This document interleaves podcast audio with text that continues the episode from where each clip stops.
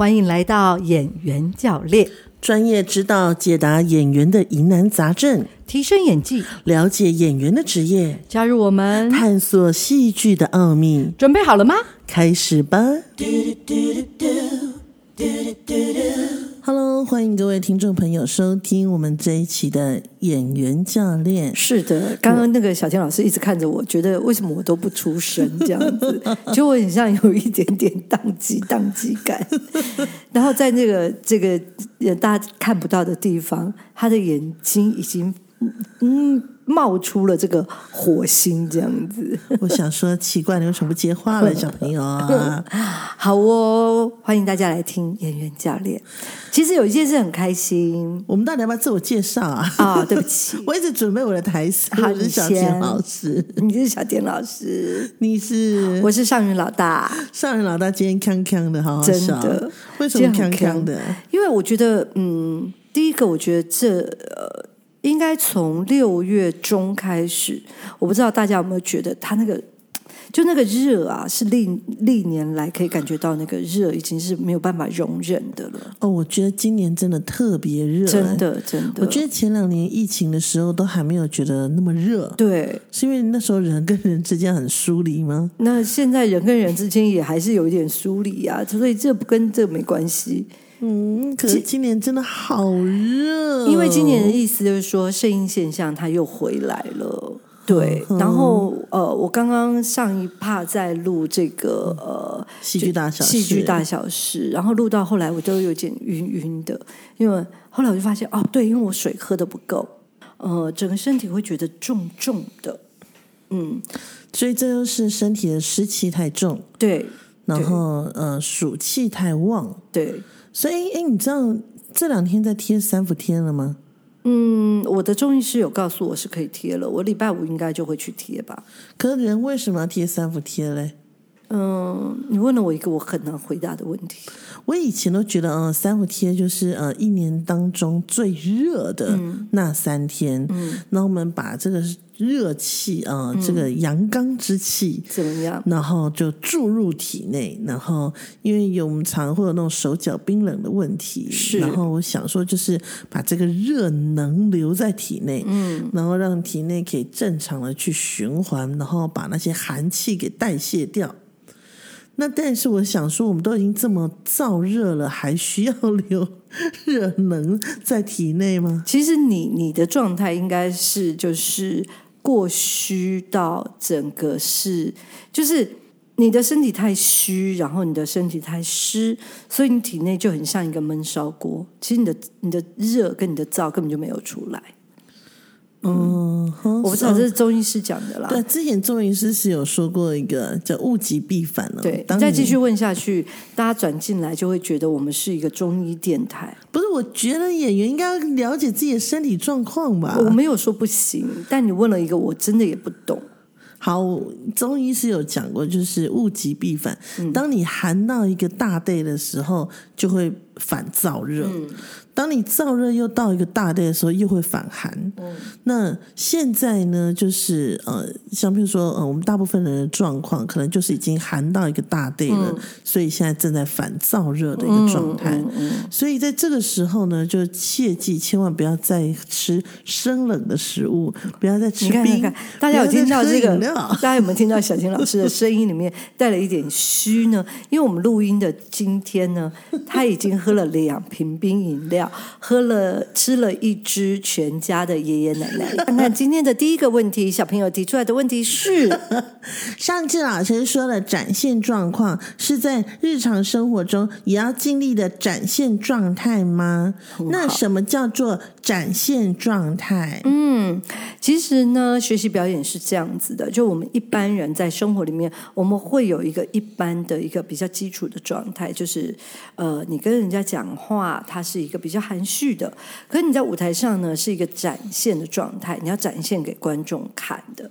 然后另外一个就是一个强烈的状态，什么时候是强烈的状态呢？就是当你的情绪起伏特别大的时候，它就是一个强烈的状态。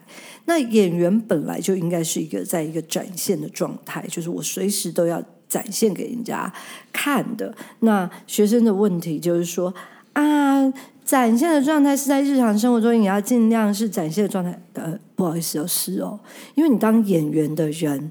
基本上，你的展，你的平常就是演员，所以到了就是你的平常的状态，人家的一般状态是你的展现状态。到了你要扮演角色的时候呢，其实他会比较在一个强烈的状态。我这样讲会不会误导他们？忽然，有一种绕口令感了。真的，就是其实，在呃，我们在我们这边的学习状态是这样子的，就是我们会把就是呃演员的力量，我们会刻度化，是。然后那就像同样的在呃。默剧肢体里头，他们也有七级身体，是对。那同样的，在我们这套呃，就是云梦的学习系统里面，我们也会把演员的力量刻度化。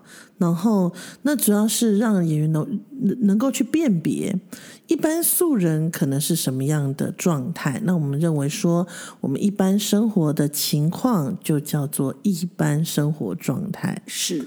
那到了我们要开始做，譬如说我们在职场，我们要做 PPT，我们要演讲，我们要跟很多人说话，那我们必须要拿出一份态度，一个精神啊，那就是我们进入到所谓的展现状态。是，然后那演员本来跟一般素人就不一样了，演员你在舞台上，你就是要你的你在舞台上演。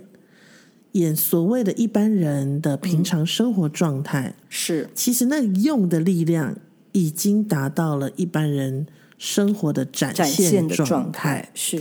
因为舞台有点距离，你要用的力气要比较多一点，是。你的动作刻度都要比较大一点，嗯，然后所以你必须要在平常生活中，你就得练习这个展现的状态，不然你的能量放不大。你的张力也放不大，是。OK，所以这其实这个跟嗯，曾经有个学员也问过，什么叫做演员思维？嗯，什么叫做一般人的思维？是那老师，你这里可以顺带帮我们做个说明吗？好，我我觉得很简单的一个说法就是说。目前现在一般人的思维就是说，哎，很多事情我可能尽量低调，我不要让人家好像特别看到我，或者是说，在这个过程当中呢，呃，我能够呃不凸显、不特别，我就尽量不要凸显、不要特别。但演员的思维其实不是如此的，演员的思维会是在生活里面找到很。特别的一些想法、一些角度来面对这件事。可是，当我们能找到在一些事情里面找到一些特别跟不一样的角度的时候，其实我们就已然跟一般人是不一样，因为你就很难低调，你也很难会去好像呃隐藏自己不被人看到。那一个演员本来就要展现给人家看，你的思维里面怎么可能会是一个呃隐隐藏的啦、低调的啦这样的想法？嗯嗯。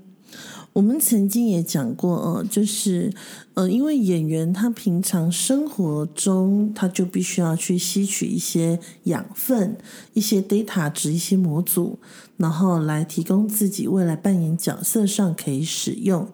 所以，当有事情发生，当有呃日常生活中有一些状况跟平常不一样的时候，他必须要发挥演员的状态，是。他要去好奇、去了解，他要去汲取这个呃模组，然后他必必须要去 download 这个模组，然后必须要可以呃了解这前因后果，然后未来可以当做自己可以运用的情绪的养分来做使用。那这样的生活模式就是所谓的演员思维。还有另外一件事情，就是说，我们一般人可能对某些情绪我们会沉浸的比较久，但是对演员来讲，这些情绪很多时候都是他的养分，他会在这个过程当中，他不会沉浸在这个情绪里，他反而会是抽丝剥茧，找到什么样的原因让他这个情绪，还有更厘清这个情绪会导致他后面会有什么反应，这就是演员的思维。好的，那接下来这一题是：如果是现场才拿到剧本的试镜活动，那演员可以该如何准备呢？你知道，听到这个问题，其实就很像我们在这个念书的时候，考试我们也是这样。我们到了考试的时候，我们才会看到题目。那你该怎么准备？说实话，现场真也没有办法多怎么准备。那它取决于是你平常有多少的练习。嗯，那你唯一能做的准备是几个？第一个就是说，你拿到了脚本，你第一个注意到你这字会不会念？嗯，OK。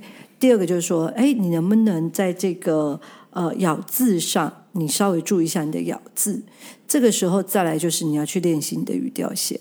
嗯嗯，运用你的语调线，你才有办法去改变这个台词的一个情感跟情绪。嗯，因为。尽量不要有太明确的个人的情绪，因为呃，导演可能也会觉得说到时候你不太好修。嗯哼，了解，就是稍微呃，就是中性一点，但是因为有些台词可能会说我不快乐，嗯，可那个我不快乐不可能有人用很快乐的方式讲，那但是也不要太过不快乐，对，因为导演可能会觉得太腻了，对。OK，但只要点到就可以了。对对对，尤其在试镜的时候，其实要让自己能够是一个弹性比较大的状态，因为林可你先做好你能做的，然后因为导演喜欢你的话，导演会希望你再做一点呈现。OK，所以就是我们在试镜现场，我们要展现的是一个拥有可塑性的演员。嗯，我有可塑性。然后你告诉我，我你想我怎么做，我可以做给你看。是，我要让你知道我有各种面向跟弹性。是，而不是我可以诠释一个一个我认为的角色，我认为的角色。对，很多时候导演其实有的时候会比较怕这样的演员。嗯哼，但是很多试镜演员可能都会弄拧了这个部分，他会弄拧了这个部分，他会觉得说，哎，这时候就是应该很不高兴。那我觉得要不高兴彻底，对，让导演知道，哇，我好有戏剧张力。嗯嗯。可是殊不知，也许此时导演需要的是，我可以从你身上看到你有多大的可塑性，对，还有潜力。嗯，这个就会变得很重要。了解，所以我们通常在现场，我们拿到了剧本，我们第一步要做的是先把所有的台词每一个字先认熟，是。认清楚之后，我们透过语调线的改变，没错，然后语调线的设计，然后来展现这样的角色情绪。对。那如果再更深入一点的话呢，就会建议就是说，因为他应该是会给至少呃四五句以上的台词，是。那么你在这个时候，你就要来分析这个台词了，就是说，哎，这个这样子的说法，或者是他。带的潜在情绪是什么？那我们能不能抽丝剥茧的稍微用最快的速度理解一下这个故事的背景？虽然它就是几句台词，如果你能够可可以非常快速能够理解的话，当然这件事就会呃能够加深你在这个试镜的成功度。嗯哼，因为一般来讲，其实试镜的台词不会真的是乱七八糟，没错，通常就是。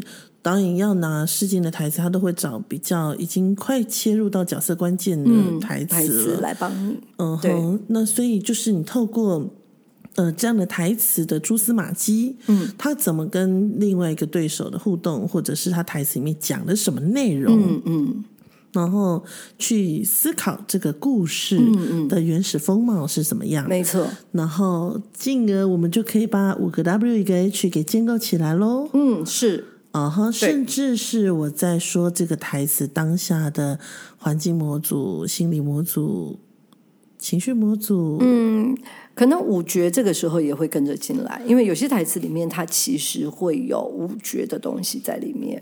对，OK，比如说我听说，听说，嗯，怎么是什么什么什么意思啊？老师，好，比如说说他的台词里面可能说，我听说你好像。好，这个听说它就是一个听。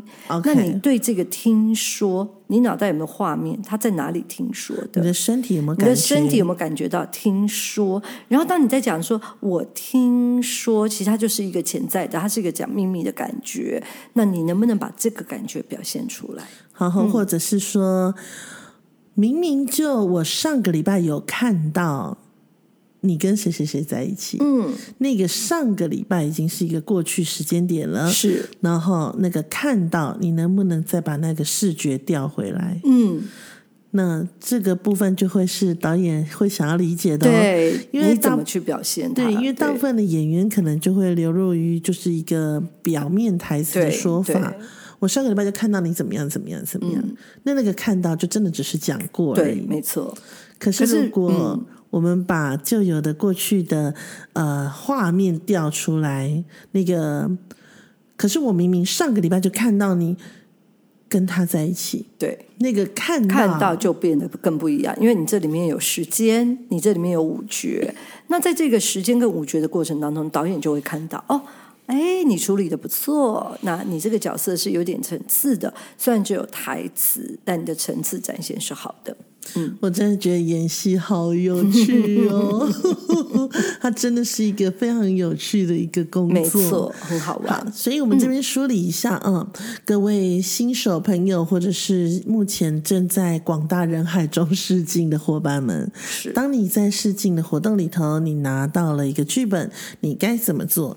第一个拿到剧本，请先去找出里面的每一个字，你是否都认识？是，有没有主要的字你搞不懂的？对，例如说三个金、三个水、三个鱼，到底怎么念？怎么念？对，然后，那再来第二点呢，就是你可以去设计你的语调线。嗯，可是这时候你要主要是要了解你自己有多少的时间准备。对，没错。你只有三分钟，那你就是认知跟设计语调线。先认字跟设计语调线。如果时间再长一点，你的五觉、你的五个 W E H 就可以进去。没错，而且那个时间环境，哇，这整个试镜的活动会变得非常的非常有丰趣富，，而且生动。是的，OK，祝福每个试镜的伙伴们，你们都可以找到一个好归宿啊！没错哟。好的，来，我们下一题是：最近发现前辈们原本有接一个特约的通告，但是因为又有另外一个通告的费用更高，所以就找了其他人顶替前面那个通告。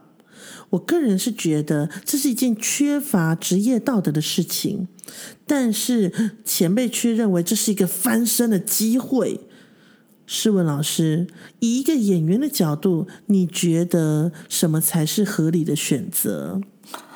嗯、我我觉得在这件事情里面，其实就是你自己的那把尺要出现了。基本上，我觉得，当然，如果每一个职业都有他的职业道德，好，我这样形容，就是说，你已经先答应人家的事情了，不管你后面的这个通告多好，费用多高，它有多大的好处，你是你真的要去做，嗯，推掉通告的事吗？如果就一个演员的职业道德来讲，我其实是反对的，因为我觉得这件事，你其实已然造成了别人、别的剧组对你的不信任。可是导演，可是老师，人不为己，天诛地灭。我混了这一行，混了十几年，我十几年都还只是个跑龙套的。我好不容易可以跟什么李什么安什么一起拍个电影，我难道不去吗？好，我觉得这是一个很棒的一个说法。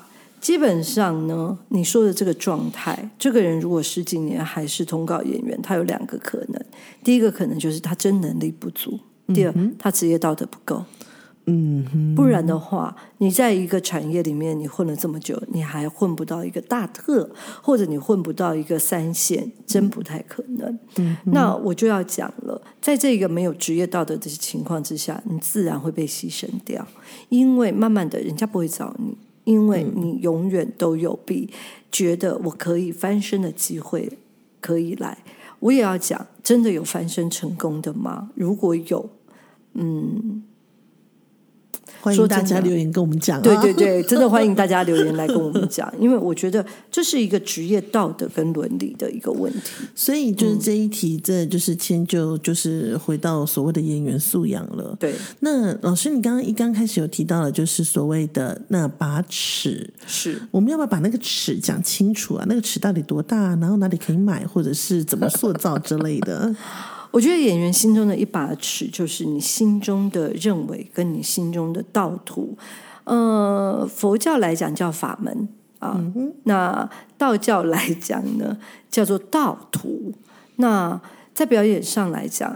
我我觉得在每一个产业结构里，每个人心里面都会有自己的一个标准值。嗯，那这个尺就是我认为的一个标准值，所以它是个尺度，是一个底线，是就是过了这个底线我就不要了。对，例如说，假设呃，今天你需要为爱诶为了戏牺牲三点全露吗？如果你的尺度是你觉得你可以，OK，那你就就露，你就露。对，如果你觉得 No，我我我我我我觉得没有必必要为了一个一个影影视作品，然后做这样的牺牲，那这就是你就要清楚知道你的尺度在哪里。对，生活这样讲，就是尺度就是你的选择，你选择想要成为什么样的人。也同样的，就是哦，前一阵子哦，不是很流行那个 “me too too too too me me me”，对啊，那大家都是来做一个交换嘛。对，那你这时候你要入这一行，这一行真是花花世界啊，是钱来的快哦，然后也花的快，名利也快。对对，那嗯，你到底是用交换获得，还是你要拼实力获得？是，如果你要拼实力获得，那人家走了捷径，你就不要怨天尤人。真的，你不要怨。那你。如果你选择你要走捷径，那最后被人家咪咪兔爆出来，你也不要怨天尤人。对，因为毕竟这个圈子很小，很小。你做了哪些事，大家都知道。没错，那为什么你突然要这么小声啊？我消音啊。OK，OK，对呀。我我觉得这件事情我们还是要这样讲，就是说，嗯，每一个产业结构链，甚至世界上的每个人，你都有决定，你都有权利决定你要什么。你可以选择我要做什么样的人，但是你不能做了选择，你决定你要成为什么样的人，你再来怨你自己，我就觉得大可不必。但是，我觉得在这件事情里面，我就要我就要说了。我觉得很多的事情不是好像要写在石刻板上来告诉你说它是十戒，这是你十项不能做的事，不是这个。我觉得所有的人应该是对自己内心要有一把尺，就是你有一个尺度，你知道哪些事是你的选择，哪些事是你选择要呃做或者不做，因为这一些的。变化其实都来自于你面对世界的态度。嗯，对。其实我们，呃，我跟尚老师在成立上剧团的时候，我们当初成立剧团，我们就呃很清楚知道自己心中那把尺是什么。第一个就是在剧团里面的表演者，我们表演的内容不会涉及所谓的新三色，也不会有裸露跟暴力。嗯，因为我们觉得裸露跟暴力这件事情，我们可以透过。灯光透过呃一些投影画面，透过一些音乐的张力来去彰显，我们不一定要真的去摧毁演员的身心。嗯，然后呃再来第二个就是我们曾经有看过很多的呃学制作品，然后为了让观众感受到那个真实感、真实情感的流动，所以有很多的吻戏裸露，对，然后去挑战观众的感官。对，嗯，那。那这是那个那些艺术家们的选择，是。那但是在上剧团我们选择的时候，我们可以透过其他的方式达到同样的效果。没错，我们希望在上剧团的后台是干干净净的，嗯，呃，甚至演员换衣服，我们都是很坚持必须要避讳男女的，对然后那不准有任何裸露的活动出现，对 我这是会我们罚钱的。是，然后包含我们的团长很坚持，就是女演员你演戏的时候一定是小可爱、安全裤。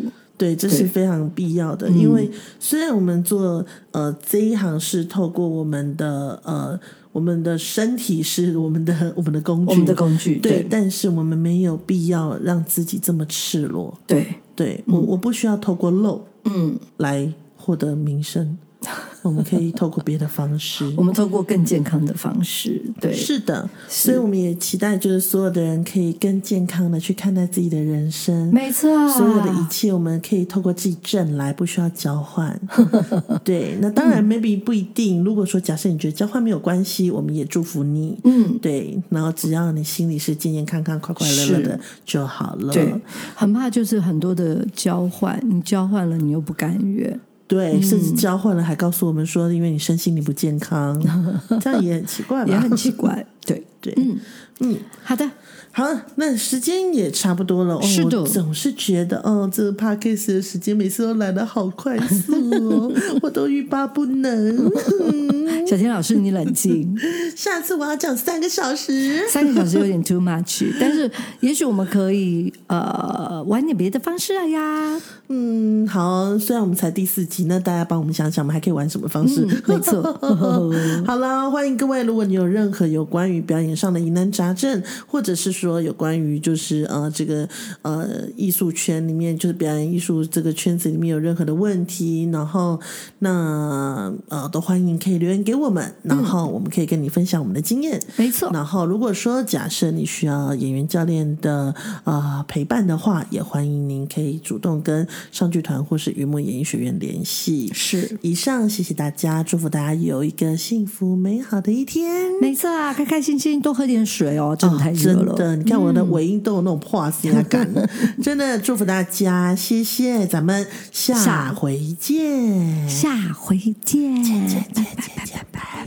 拜。拜拜。